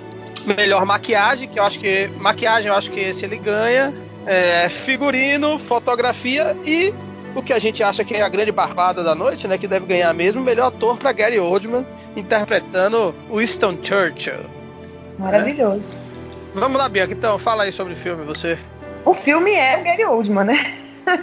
sem ele, sem a atuação dele, acho que o filme não ia ser tudo isso que estão vendendo, né? Mas ele é incrível mesmo no papel. Eu acho que é o filme que vai dar o Oscar da vida dele, né? Inclusive. E merecidamente, né? Porque foi uma preparação também muito intensa. Ele ficou é, muito dedicado também ao papel. E, e todo esse apelo histórico, né? De ser uma, um filme com uma temática histórica que Segunda Guerra, né? E tal, todo mundo gosta né, desse tipo de filme. Muita gente gosta. É como se fosse. Há polêmicas, uma... há polêmicas quanto a isso. Não, alguém falou que é, é, é como se fosse uma trilogia. É, é, Discurso do Rei, O Destino de uma Nação e Dunkirk. Dunkirk, é verdade, faz todo tipo, sentido. Tipo, trilogia da, da Segunda Guerra versão inglesa. É, que o ator que fez o Churchill em The Crown, ele também era muito bom. Mas John depois. Lithgow, John Lithgow é fantástico. Isso. Eu achava aquele incrível, ele incrível de Churchill, mas aí eu vi Gary Oldman, aí eu falei, não, esse Churchill para mim muito melhor. ele deu várias camadas assim pro personagem, né? Isso também eu acho que foi um pouco a intenção é, do diretor, né, do, do filme de transformar o Churchill num Churchill mais é, sensível, né? Que eu acho que não era bem assim. né? É difícil. É e aí estão tentando transformar ele numa pessoa mais palatável, assim, né? Mas ficou interessante porque ele tem várias camadas, e você conhece um Churchill de várias perspectivas. Eu gostei, gostei de, do filme por causa disso, né? Por, por, ter mostrado, o ator ter mostrado o Churchill dessa forma pra gente. Vamos lá, o próximo filme, com sete indicações, é Três Anúncios para um Crime. Indicado a, claro, melhor filme, que é o que a gente está falando sempre, né? Melhor montagem, melhor trilha sonora, melhor roteiro original e talvez as principais categorias que eles estão concorrendo, que eles estão levando tudo, né, pelo que eu soube, no, nos, nos outros prêmios, que são melhor ator coadjuvante para Sam Rockwell, melhor ator coadjuvante também, eles estão concorrendo duas vezes nessa categoria para Woody Harrison. É, eu acho que e... isso pode até né, prejudica, né, o filme, porque às vezes fica mais, fica mais fácil para o divide os votos. Plummer levar. É. E melhor atriz para Frances McDormand, que segundo a gente comentou já aqui, né, algumas vezes, é a grande favorita da noite. Xarops, você que viu o filme, comenta aí. Cara, não, não tem nem o que discutir. Só, se, só de você ver o trailer, é, Frances McDormand já merece o Oscar. Mas no filme, a mulher destrói. Assim, eu acho que não tem como ela não ganhar. Se ela não ganhar, vai ser tipo assim. Vai ser tipo ano passado, quando deram um prêmio pro filme errado. Vai ser uma coisa assim. Pegaram um bilhete errado, não sei. Pegaram alguma coisa errada, mas ela vai ganhar. Melhor ator coadjuvante, assim, é, é, é engraçado, né? Ter os dois concorrendo. Eu gosto bastante dos dois atores, velho. Sam Rockwell e, e, e Woody Harrison. Eu gosto bastante. Mas que nesse filme, Sam Rockwell tá melhor. Né? Ele, ele faz um, um, um policial meio bêbado e, e, e, racista, né? E, e Woody Harrison é, é o chefe da polícia. E assim, é um filme. O, o, interessante de Três Anúncios para o Crime, né? Que é um filme, assim, a, a, sinopse básica é uma mulher compra três anúncios numa estrada que quase ninguém passa. É, para alfinetar a polícia, né? Falar, ó, minha, minha filha foi estuprada e, e, foi enquanto estava morrendo, enquanto estava sendo morta, e vocês não fizeram nada. O que você vai fazer? Aí bota o nome do chefe da polícia, que é o Woody Harrison.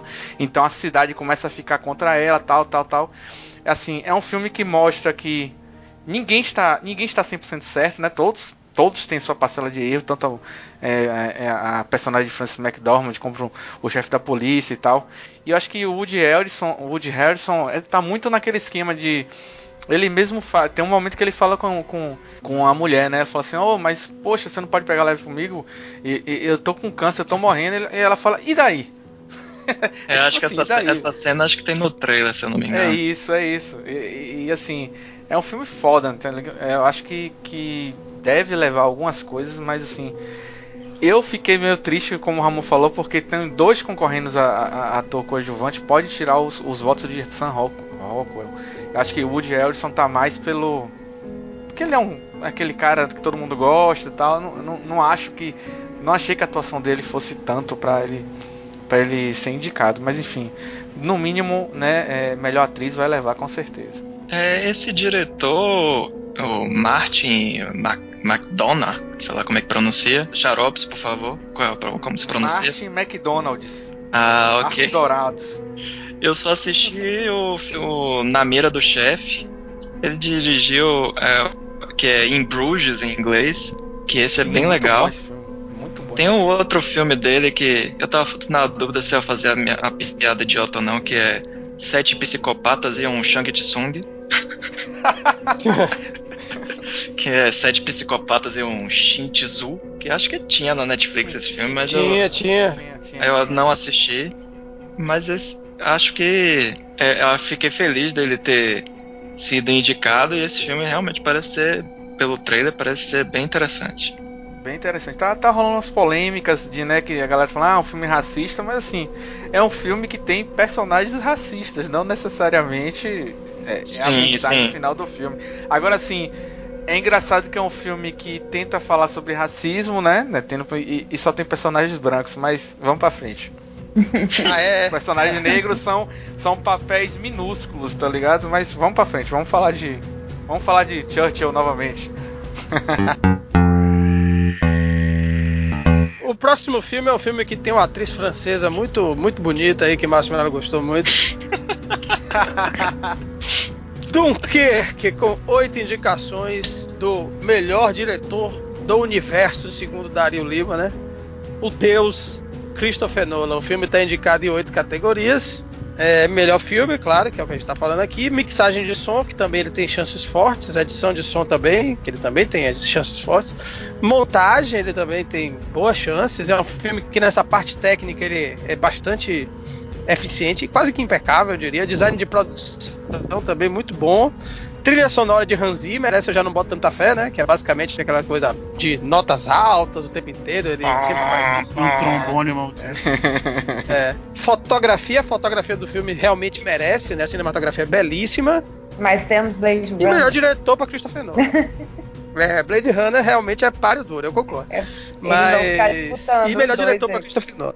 Ó, pra, é, pra mim, esse Dunkirk é, é o resgate do soldado Ryan de Christopher Nolan. Só errado. que Steven Spielberg. Quer dizer, ele, Christopher Nolan tentando ser Steven Spielberg, acho que não procede. Mas é um bom filme. Tem cara de Oscar, porque é Segunda Guerra, não sei o que, não sei o que. É um filme que é da, de tecnicamente é, é fantástico o realismo das cenas de guerra. A montagem me incomoda um pouco que ele tentou fazer aquela questão que tem, tem três linhas narrativas e cada uma se passa num, num tempo. Numa Isso também linha me incomodou. tempo. Isso, Isso tipo, Cara, você sabe que você sabe que isso foi a É, coisa que era- eu mais é um gostei negócio- nesse filme? Poxa, eu concordo também, com o eu também, Pox. eu acho que A isso é que sensacional. foi- eu acho que atrapalha mais do que é, Tem outra coisa que atrapalha muito nesse filme, porque nós não temos personagens assim pra se identificar. Eles não têm Eu protagonistas. gostei disso não tem. também. Eu gostei É, é, também. meio, Ah, tipo, disso. é tipo um documentário. Deixa É. eu explicar aqui pra vocês. Eu sou. é, Bianca não me conhece ainda, mas eu sou fanático por filmes de Segunda Guerra Mundial. Adoro, pra mim é um subgênero assim. Filme de guerra, Segunda Guerra, adoro. Tem um filme muito bom. Eu sempre confundo se é do Robert Altman ou do Richard Attenborough, que é chamado Uma Ponte Longe Demais. Que é um filme que, nesse sentido, também não tem protagonista. É um filme contando a história da operação, uma das principais operações da Segunda Guerra Mundial, onde dá tudo errado nessa operação. Como dá tudo errado nessa operação. Eu acho que como filme de guerra, Dunkirk, sem dúvida, é um dos filmes, um dos melhores filmes de guerra que eu já vi. E um dos melhores, um dos grandes filmes que eu já vi também, não vou dizer um dos melhores, mas de guerra é um dos melhores que eu já vi, da Segunda Guerra Mundial. Ele fica, ele só não é melhor pra mim do que uma ponte longe demais e do que o, o famoso Patton, a Ah, história ok. do General Patton. Você tem razão quando fala que ele é um filme bom por, por essas razões, porque ele foge realmente desse clichê de filme de guerra, que você tem um herói. Uhum. E essa divisão dele entre três tempos não é meramente uma divisão em três tempos também. Isso de uma perspectiva de estratégia militar, ele está mostrando ali a guerra em três frontes diferentes. Ele está Três mostrando a pontos de guerra. vistas, né? Exato. Três Não só de por de vista, mas são, são três dinâmicas completamente distintas da guerra. Um é a dinâmica aérea, outra é a dinâmica marítima e outra é a dinâmica ali de terra. E a dinâmica Não, de mas a- terra. Mas isso da questão de ele ter a- as três linhas narrativas é, é bem interessante. O que eu não gosto é da questão temporal. É de Mas cada então, uma se eu- passar em tempos diferentes. Mas o, e mas Mas isso é mais honesto, Ramon. Você sabe por quê? Porque você tenta botar em um filme que tá contando a retirada que durou uma semana, que ele até né, reduz isso. A ação da, da, da RAF. A ação da RAF é muito mais rápida. Entendeu? Não tem como você colocar aquilo ali de uma forma narrativamente que acabe ficando equiparada. De forma narrativa, fica equiparada ao que acontece em terra. O filme em é, terra seria tem no, muito maior, é diferente. o tempo é diferente, tudo é diferente ali. Então essa decisão que ele toma, eu achei que foi uma decisão muito acertada, que aí aí vai é, ao encontro daquilo que eu acho que ele queria, que era dar um aspecto mais de documentário ao filme. Eu acho que era a intenção dele mesmo, de fazer uma coisa Sim. mais de documentarismo do filme. E eu acho que ele foi muito bem sucedido nisso. Apesar de eu não acho que seja um filme que vai ganhar, não. Eu já minha eu defesa. Concordo, eu concordo, eu concordo. Eu, eu só tenho dificuldade de, de, de, mesmo me sentir dificuldade no filme, de acompanhar o filme por conta disso, mas eu a, admito que é um filmaço, assim, incrível. Agora vamos para o último filme aqui da, da, dos indicados a melhor filme. Filme que te surpreendeu, que teve a maior quantidade de indicações desse ano, 13 indicações. Antigamente ter 13 indicações era garantia de o cara levar um monte de prêmio, né? Ser o grande premiado da noite. Não é mais assim, né? O Oscar tem sido mais difuso, que é a forma da água de nosso querido gordito Guilherme Del Toro, o cucaracho mais amado de nós e de Hollywood. é, aqui na Bahia, o nome do filme é A Cuba de Gelo. A Cuba de Gelo.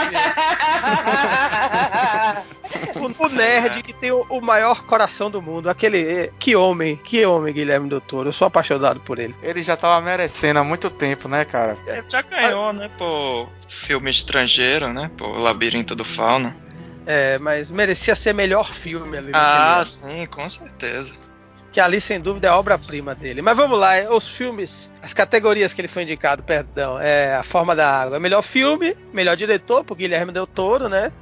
Melhor atriz por Sally Hawkins, que tá fantástica nesse filme, assim, eu fiquei surpreso. Minha favorita, inclusive. É, eu também gostaria que ela ganhasse. Melhor ator coadjuvante para Richard Jenkins, que rouba o filme um personagem simples, um personagem é, é, humano, delicado, que se envolve numa situação extraordinária, muito interessante. Octavia Spencer, que também já está se tornando figurinha é, carimbada no Oscar, também está muito bem no filme. Melhor roteiro original, melhor direção de fotografia, né? Está é, concorrendo com Blade Runner, que a gente já comentou. Melhor trilha sonora, muito bonita a trilha sonora de Alexander uh, Desplat. Desplat é um excelente. Para mim, tá no, no quilate de John Williams, também tem várias indicações. Melhor figurino. O figurino do filme é muito bem feito, muito bem acertado, lindíssimo. E é interessante como eles utilizam, não sei se vocês perceberam isso, Bianca, você viu, se Júnior viu, como eles utilizam o verde no filme. O verde. Exato. Ah, sim. O, o tempo verde. inteiro o verde tá em tudo no filme. Todas tudo, as cenas. Quase tudo. tudo. No, no, no figurino, em tudo, em tudo, em tudo. O Se não for verde, é azul petróleo. De, exatamente. Design de produção, design de produção do filme é, é, é, belíssimo. Ele consegue recriar ali a década de 60 sem precisar. Ele não precisa dizer o ano, mas você sabe, né, que tá ali na década de 60. Tem algumas dicas no filme que vai dando para você, mas você entra automaticamente naquela transição da década de 50 para a década de 60. Você percebe que você tá ali naquele momento que ajuda a dar o ar de fábula do filme, né? Melhor montagem, melhor edição de som e melhor mixagem de som. Quem vai querer começar falando da forma da água? Eu, eu assisti o filme junto com o Mário, né? Parceiro de, de cinema, geralmente, nas cabines. Eu achei fantástico, mas, assim, sem prolongar, eu queria chamar atenção para a cena em que ela tá discutindo, acho que é com o Richard Jenkins, em que ela começa a, a explicar para ele, ou tentar convencer, que ele tinha que fazer parte do plano. E assim, ela usa a linguagem de sinais o tempo todo. Incrível. E assim, nessa cena em, em, que ela tá dizendo assim, o que eu sou, é, como é, ela começa a descrever como é a criatura e como ela é semelhante a ele e como ela é isolada, é, excluída na sociedade por muitas pessoas por conta da, da, da, da deficiência é, para falar e tal. E assim, a forma como ela tem de expressar a, a agonia dela é com a agressividade nas mãos.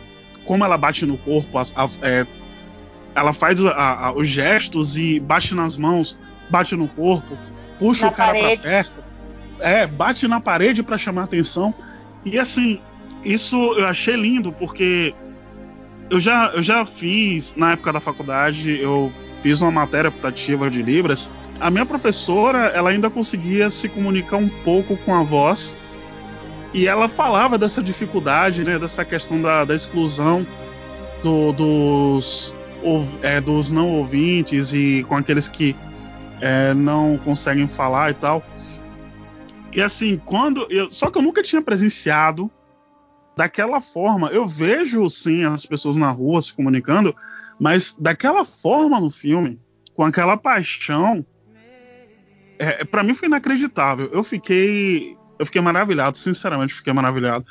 É, tem que ganhar melhor filme, sinceramente. Não é porque é, eu fiquei emocionado com algumas cenas e tal, mas eu acho que tem que ganhar, merece, é, de verdade. É, é, um filme muito bonito, desde o início, a forma como acontece. Algumas cenas eu até fiquei surpreso de estarem ali, é, mas assim, pô, Del Toro, um beijo, um beijo e desculpa, Dario, mas não dá, velho. Não dá pra novo, não. Bianca, fala, fala você então agora, vai. Eu me surpreendi, eu não fui com muitas expectativas para o filme, até porque não conhecia a principal obra do Del Toro, que é O Labirinto do Fauno. Eu vi ontem, inclusive, para poder me atualizar. E aí? E eu achei alguns pontos de conexão entre eles, mas o que eu queria. O que eu queria completar, eu queria completar que nessa mesma cena que ela estava discutindo com o um amigo dela, e ela fala a seguinte frase para poder justificar por que, que aquela criatura era importante para ela, né?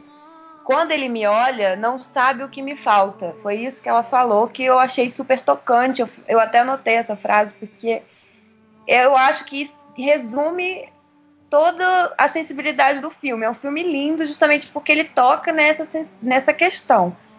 Ele ele é sensível com relação às pessoas que têm que são diferentes na sociedade, que são excluídas por ser diferentes. Então, o amigo dela é gay, ela é muda, né? A amiga dela é negra e sofre com a, o machismo no marido em casa. Então, são pessoas que estão à margem da sociedade. Ele toca nesses temas, eu acho muito Isso. interessante. E é, é, interessante que ele toca, ele toca sempre com pequenos diálogos. Diálogo, sim, os sim. diálogos do filme são muito bons, assim.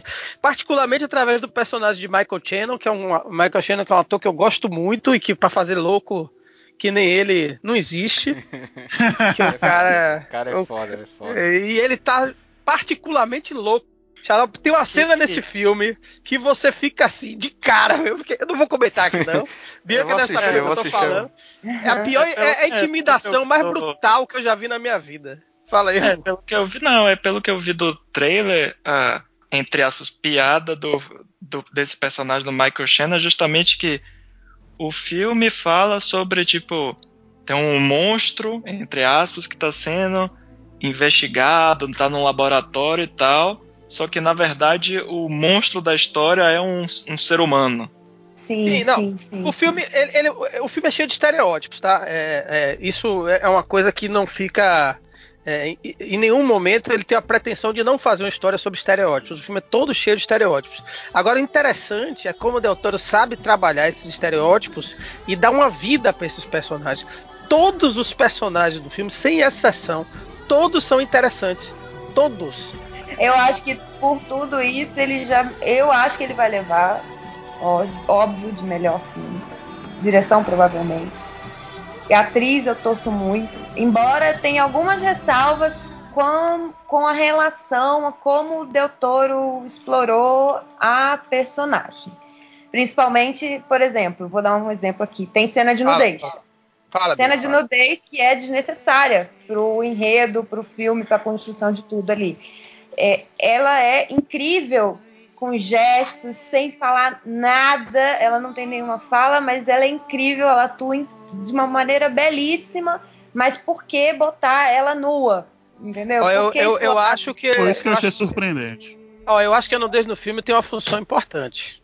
Né? A Uau, nudez. Eu não entendi. É, a nudez eu, acho. É, o filme ele tem um, um, um subtexto, se parar pra pensar o tempo inteiro, em alguns momentos isso é colocado até de forma bem explícita pra gente, de sexualidade. Sim, e ele é um sim, filme sim. que ele trata de uma, de uma forma.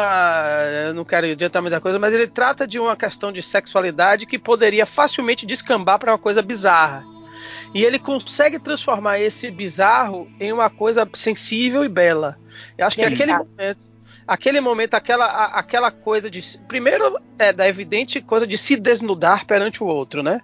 Mas isso ela que... pode fazer numa cena sem estar explicitamente. Não, eu concordo. Entendeu? Eu pode concordo. ser uma coisa simulada de Eu concordo, mas ele faz isso desde o início. Desde o primeiro momento, ele anuncia que isso vai ser. Ele vai entrar na intimidade daquela personagem Tanto que tem. Ele mostra coisas bem íntimas dela. Vai, vai anunciar desde o momento aquela intimidade. E naquele momento que tem aquela cena, os, ambos de frente nus um pro outro. Ali naquele momento é como se você sentisse que eles se tornam seres equiparados. Entendeu? Tá, mas Porque então, se ele sempre. Personagem, se fosse ele, um personagem ele, masculino, ele, iria despir esse, esse personagem masculino? É, essa é a questão. Não sei. Ah, eu não sei. Essa reflexão, Porque... essa reflexão eu não fiz. Mas pare para pensar que o personagem de Doug Jones, que aliás é um cara que merecia ser mais. merecia ter tido indicação também, a performance dele nunca é muito bem reconhecida, que é um ator sensacional desde o Labirinto do Fauno. E que tá no é, Star Trek também. Está no Star Trek e, e, e tá muito bem, por sinal. Tá muito bem. Um dos melhores personagens de Discovery é ele. E o personagem do Doug Jones ele tá nu desde o princípio.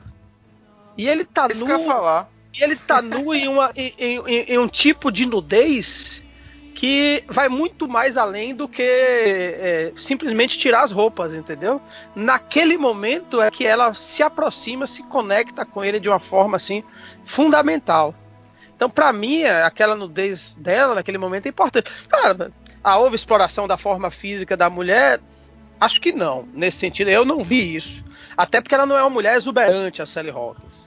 Entendeu? Ela é uma mulher é, bonita, mas, mas, se a gente troca e tenta colocar um homem nesse papel, eu acho que aquela primeira cena, inclusive, não podemos dar spoilers aqui, mas a primeira cena que é que trata da intimidade dela e tal ali, eu não consigo imaginar eles colocando um homem fazendo aquilo, por exemplo, mas, de forma tão explícita, entendeu? Entra aí, na verdade, eu não assisti o filme, eu vou falar apenas sobre questão da nudez, eu acho que entra muita questão do moralismo que a nudez masculina, o pênis masculino, ainda é um tabu muito forte, tanto que é, o filme o filme Shame, que é com o Michael Fassbender, Sim, tem a cena de nudez dele e ele não foi indicado, então às vezes até tem pode ter algo desse tipo assim dizer por questões moralistas e coisas do tipo, a nudez masculina ainda é tratada de forma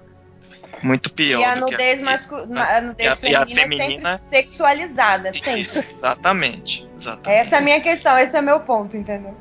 Não, isso aí, é, isso aí é uma reflexão interessante de fato. Até porque o filme trata muito da questão da sexualização. Ele é um filme. E, e ele faz isso de uma forma que você. Muitas vezes você não se dá conta como o, o, o principal subtexto do filme, para mim, é a questão da sexualização. Em várias perspectivas. Né? As, é, eu concordo. E eu acho consumo. que em outros momentos ele realmente ele faz isso de forma super sutil, delicada, do, da forma que eu acho que seria mais adequada, mas eu me oponho àquela cena dela nua. É só posso, essa questão. Eu achei bonito, eu, achei bonito um comentário? Fala. Eu posso fazer só um comentário? Eu acho Fala. que essa primeira cena que, que é, tá em pauta aí, eu entendi que aquela cena tornou a atriz, no caso, que o papel da atriz, muito mais humana. Porque assim, a gente sabe que existe preconceito para das pessoas que não conseguem, digamos assim, é, ver de uma maneira sensual quem tem algum tipo de deficiência. Ou não conseguem ver, por exemplo, numa mulher como ela, que é fora do padrão, algum tipo de, sens é, de sensualidade. Então, eu acho que nessa cena em que ela tá nua e tal, e o que mais acontece, eu acho que traz muito mais da, da humanização da, da personagem né? De, de, tipo assim, olha, ela é como cada, como todos vocês, entendeu? Que Mas você tá falando da última normais. cena. Não, não, desde o prim... não, desde a primeira. Na, a desde a primeira. E ocorreu agora. Tem no frontal que eu acho desnecessário, porque tem outras cenas dela que ela está se despindo que eu acho que coerente com a narrativa, que eu acho que faz parte ali daquela aquela construção ali de que ela tá se despindo, da, entendeu? Ela tá virando outra coisa me, e tal. Me, me ocorreu agora uma coisa aqui, Bianca. É, não tinha me dado conta disso, agora na conversa que fui me dando conta. Você não acha que essa cena do início da intimidade dela é uma tentativa, não sei se é frustrada ou não, aí talvez seria melhor você opinar do que eu, de mostrar um certo empoderamento feminino sobre o seu corpo, da, da, da, da questão da forma? Concordo, é. eu só acho que é, um diretor homem fazer isso, não sei se essa exatamente foi até a intenção. Entendi. Porque Entendi. se fosse um homem, não sei se ele colocaria nos mesmos termos, entendeu? Na mesma forma explícita como é.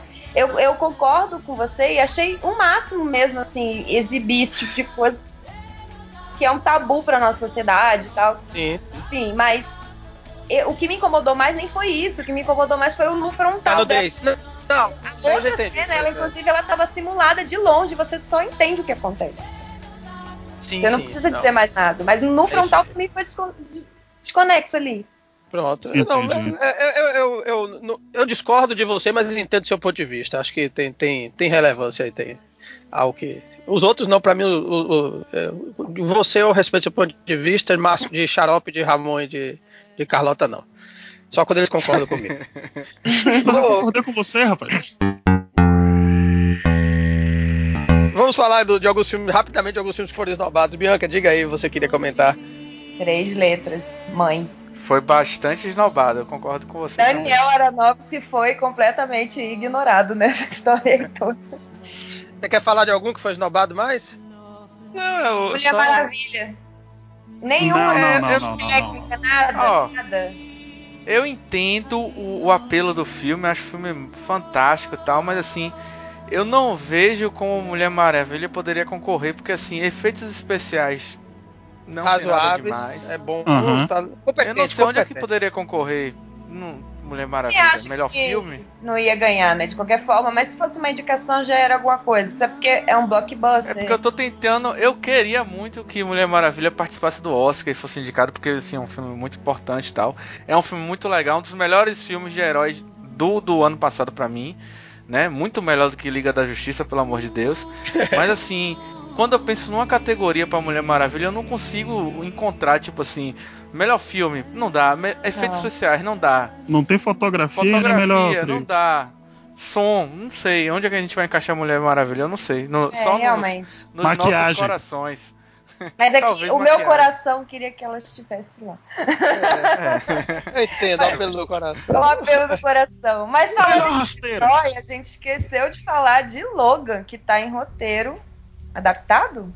Ah, tá, é verdade. Isso. Foi a única indicação do filme e sim. Agora, eu vou lhe dizer, eu não entendi esse roteiro adaptado de Logan, velho. Eu não sei se eles quiseram jogar aí a, a- a- a- o barro na parede pra dizer que foi a adaptação de Old Man Logan, que é uma história em quadrinho. Não, Jovem. Eu acredito que seja Você- isso. você- vocês estão errados. Obrigado. Não. Então me, me corrija aí, Ramon, porque eu não sei. Explica aí, vai. Roteiro adaptado é se um personagem já existe ou uma história já existe previamente em qualquer outro tipo de mídia, é roteiro adaptado. Ai, fale Então, sério. Obrigado, Maurílio. Maurílio. Todos os roteiros do mundo são adaptados do Herói de Mil Faces. É, É um livro que se conta que só tem seis histórias no mundo, Jornada do Herói, coisa e é, tal. sim. O- Mas eu entendi o seu ponto. Eu Sim, juro é que eu não sabia disso. É, roteiro adaptado funciona assim. O Lo- o Logan, o Wolverine, o personagem já existe nos quadrinhos, não sei o que, não sei o que, então foda-se, é adaptado. E assim, Nossa. só pra encerrar, teve um filme que foi. ganhou uma indicação apenas no Oscar e merecia mais, que é, é o Projeto Flórida, né? Que só, só teve a indicação de Oh. William Dafoe. Não vi esse Verdade. filme, mas estão falando muito bem desse filme. Excelente. A menininha, meu Deus. Excelente. Ela tinha que ganhar todos os prêmios que aparecessem. Você tinha que dar pra essa menina, velho. Puta que pariu, a menina, a menina é uma fofura, velho. E ela bota pra alinhar no filme, cara. É muito bonito, é um filme muito legal, assim. Só uma indicação pra Dafoe. O Dafoe tá legal, mas assim, eu não vejo.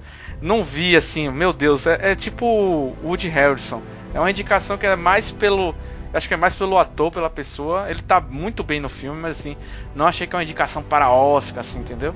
Eu achei que. Eu não sei se tem. Se tem um Oscar Kids, que nem o The Voice, mas se tivesse a menina ia ganhar, viu? Gostei. Mas né? meio que não um Oscar rola. Kids. Meio que não rola mais um esquema desse assim, ah, poxa, esse filme é legal pra caramba e, tipo, não tem outro lugar pra gente encaixar, ah, bota o Dafoe aqui, ó, pra gente. Sim, rola. É meu prêmio É, de consolação. Um prêmio né? de Vamos consolação, assim, Dar uma É, indicação deve ter sido. tal. Até porque um- um- uma indicação do, pro filme do Oscar já dá uma alavancada na bilheteria do filme, né? Que a galera vai ver, ah, vamos ver. Então, às vezes o- o- ajuda muito isso. Então é uma forma de você premiar o filme sem premiar, né? E outra curiosidade é que a, a menina, né, a garota que faz a mãe da, da menininha, ela foi achada no, no Instagram, tá? Ela não era atriz, assim. Acharam É, ela eu- no Instagram, que ela fazia um- umas ações, era digital influencer e, e foi pro filme. E botou pra lenhar também. Ah, mas voltando aqui, a mãe, vocês. Por que, que vocês acham que ela foi, esse filme foi ignorado? Ele é um filme difícil. Mãe é um filme É, que ele, difícil. é- ele dividiu muito as críticas, ele não foi unanimidade, então aí já era. Aí não, ele não concorreu a, a prêmios, a coisa desse tipo. É um filme que é controverso, então. Ele é, é- eu acho que Mãe é aquele tipo de filme que o tempo vai tornar ele mais importante do que ele foi considerado hoje, entendeu? Atualmente. Vocês acham não, que a temática também influenciou? Tipo, a questão religiosa ali, a- aquelas, Tinha uma abordagem não tradicional. aquelas da- abordagens ali um pouco diferentes da questão religiosa, aquela que Sim, foi com certeza. Vê que eu vou, é, eu vou sabe? chutar aqui uma coisa, vou, eu vou chutar uma teoria aí. Talvez eu esteja sendo preconceituoso, mas como diria a Xarops, foda-se. Eu acho que a academia não entendeu, mãe. Eu acho que basicamente foi isso que aconteceu. Eles não entenderam bem o filme, entendeu? Acharam Ah, que era um filme sobre problema hidráulico, né? Se você Ou entrar. Casa de Vó no final do ano. É que nem eu, eu ouvi, o- eu não vou citar, não, mas um conhecido meu, pô, o filme é uma merda, filme sem sentido da porra. A mulher fica em casa, o cara também, chega a gente, sai gente, eu não sei que porra tá acontecendo ali. Eu também conheço de- quem foi pro filme e saiu assim, decepcionado desse jeito. Não, eu conheço gente que saiu no meio do filme. Saiu no meio do filme, porque não, não suportou o filme. Não, só já que a gente citou o. Foi citado que o Lady Bird tinha 100% de aprovação no Rotten Tomatoes, ou o Mãe tem 69%. É. É. E outra, eu, eu não falei isso de Lady Bird lá que tá. Não entendi porque que Lady Bird tem 100% de aprovação. Porque apesar de ser um filme indie, legal, boas interpretações, um roteiro bem redondinho, bem amarrado e tal, é- é- é- ele acaba caindo naquela fórmula básica do indie que dá certo, sabe? É um filme bom, Mas legal, a- vale a pena ser Mas a assistido. questão do 100% mas- de aprovação do Rotten Tomatoes não quer dizer que o filme. Isso. É que o, o Rotten Tomatoes, a aprovação é. Você dá uma nota no filme de 1 a 10. Se, o- a, se a nota do filme for maior do que 6, você está aprovando o filme. Então esse percentual é percentual de pessoas que deu nota acima de 6, entendeu? Sim, O filme, pode ter a, o filme pode ter a média de 7 e ter 100% de aprovação. Mas, mas eu esperava muito ter- mais do filme, entendeu, Ramon? Esperava Mas muito esse, mais. mas esse que é o problema do Rotten Tomatoes. Você vê lá, porra, esse filme tá com 100% de. Nossa, deve ser Mas- um filme. Você vai com a expectativa lá no alto pra assistir. Aí Mas aí você tem que. a experiência, eu acho. Mas, mas aí você tem que observar também é, a nota que ele tem, a nota média, e essa questão da, do Rotten Tomatoes é isso. Você tem que prestar atenção na nota que ele tem. E eu diria assim, se um filme tem mais do que 60% de aprovação, tem chance dele ser bom, mas se é excelente, aí você tem que prestar atenção na nota. Agora, quando as notas do filme têm uma aprovação muito baixa, 10%, 15% aí, a chance do filme ser bom é bem difícil. Fechando a questão do roteiro, tem, no- nas indicações de roteiro tem outro exemplo. O filme O Doente de Amor é baseado numa história real e está concorrendo a roteiro original. Porque não, te- não tem livro, não tem nada sobre o Sim, filme. claro. Foram eles Não, não mesmos sei que não. criaram o criaram o roteiro baseado na vida deles e é um roteiro. Então não, é- não é baseado em nada, entendeu? Entendi. O, por exemplo, Antes da Meia-Noite, que é o final lá da, da trilogia. O filme concorreu a roteiro adaptado, porque são personagens que já existem em outro, em outro filme, então ele não concorre como original, concorre como adaptado. Então você quer me dizer que nenhuma continuação é roteiro original? Isso, exatamente. Caralho. Nossa. Bom. Explodiu minha mente agora. Pá! Explodiu a cabeça. Com isso, Com essa explosão de mente a gente já pode encerrar, né, Fox? vamos, vamos encerrando aí. É, eu É, sou pessoal, eu, sou- é sua aí. cabeça aí. eu tô me sentindo uma. É, o- como é? Maurílio. Maurílio dos Anjos. É, Ramon é o nosso palestrinha, nosso sopinha de abóbora. É isso aí, pessoal. Vamos agradecer aqui vocês que tiveram paciência de nos ouvir. Vamos agradecer Bianca que teve paciência de nos aguentar aqui né, nessa gravação. A festa do Oscar vai ser no dia 4 de março de 2018. E, pessoal, tem suas últimas palavras aí. Caralho, não vou morrer agora não. não é- pelo menos eu vou.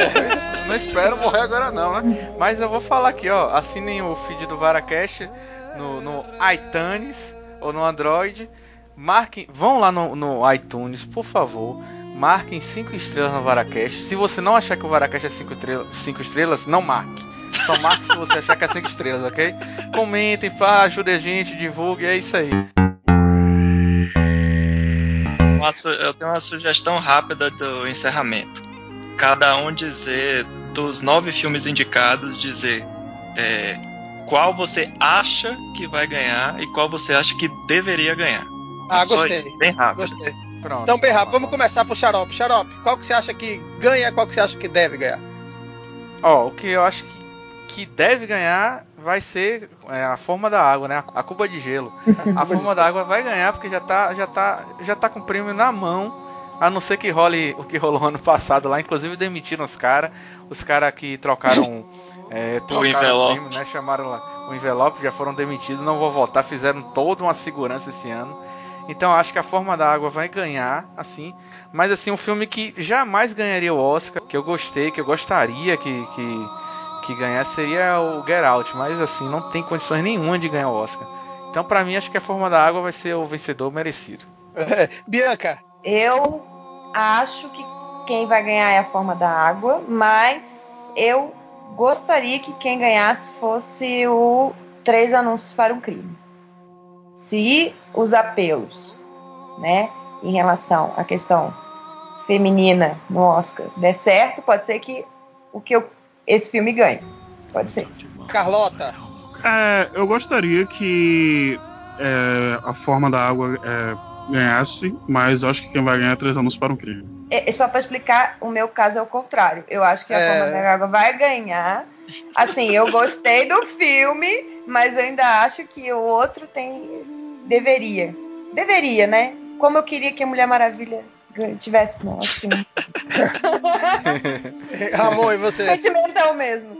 Acho que quem vai ganhar é a forma da água. E eu também gostaria que a forma da água ganhasse. Sou fã de Guilherme Del Toro e acho que vai ser bom pra carreira dele. É, eu acho, eu acho que quem vai ganhar é Três Anúncios para um Crime. Eu tô nessa junto, junto com o Júnior. Eu acho que o filme tá ganhando muito. É, é muito. É, muito momentum, né?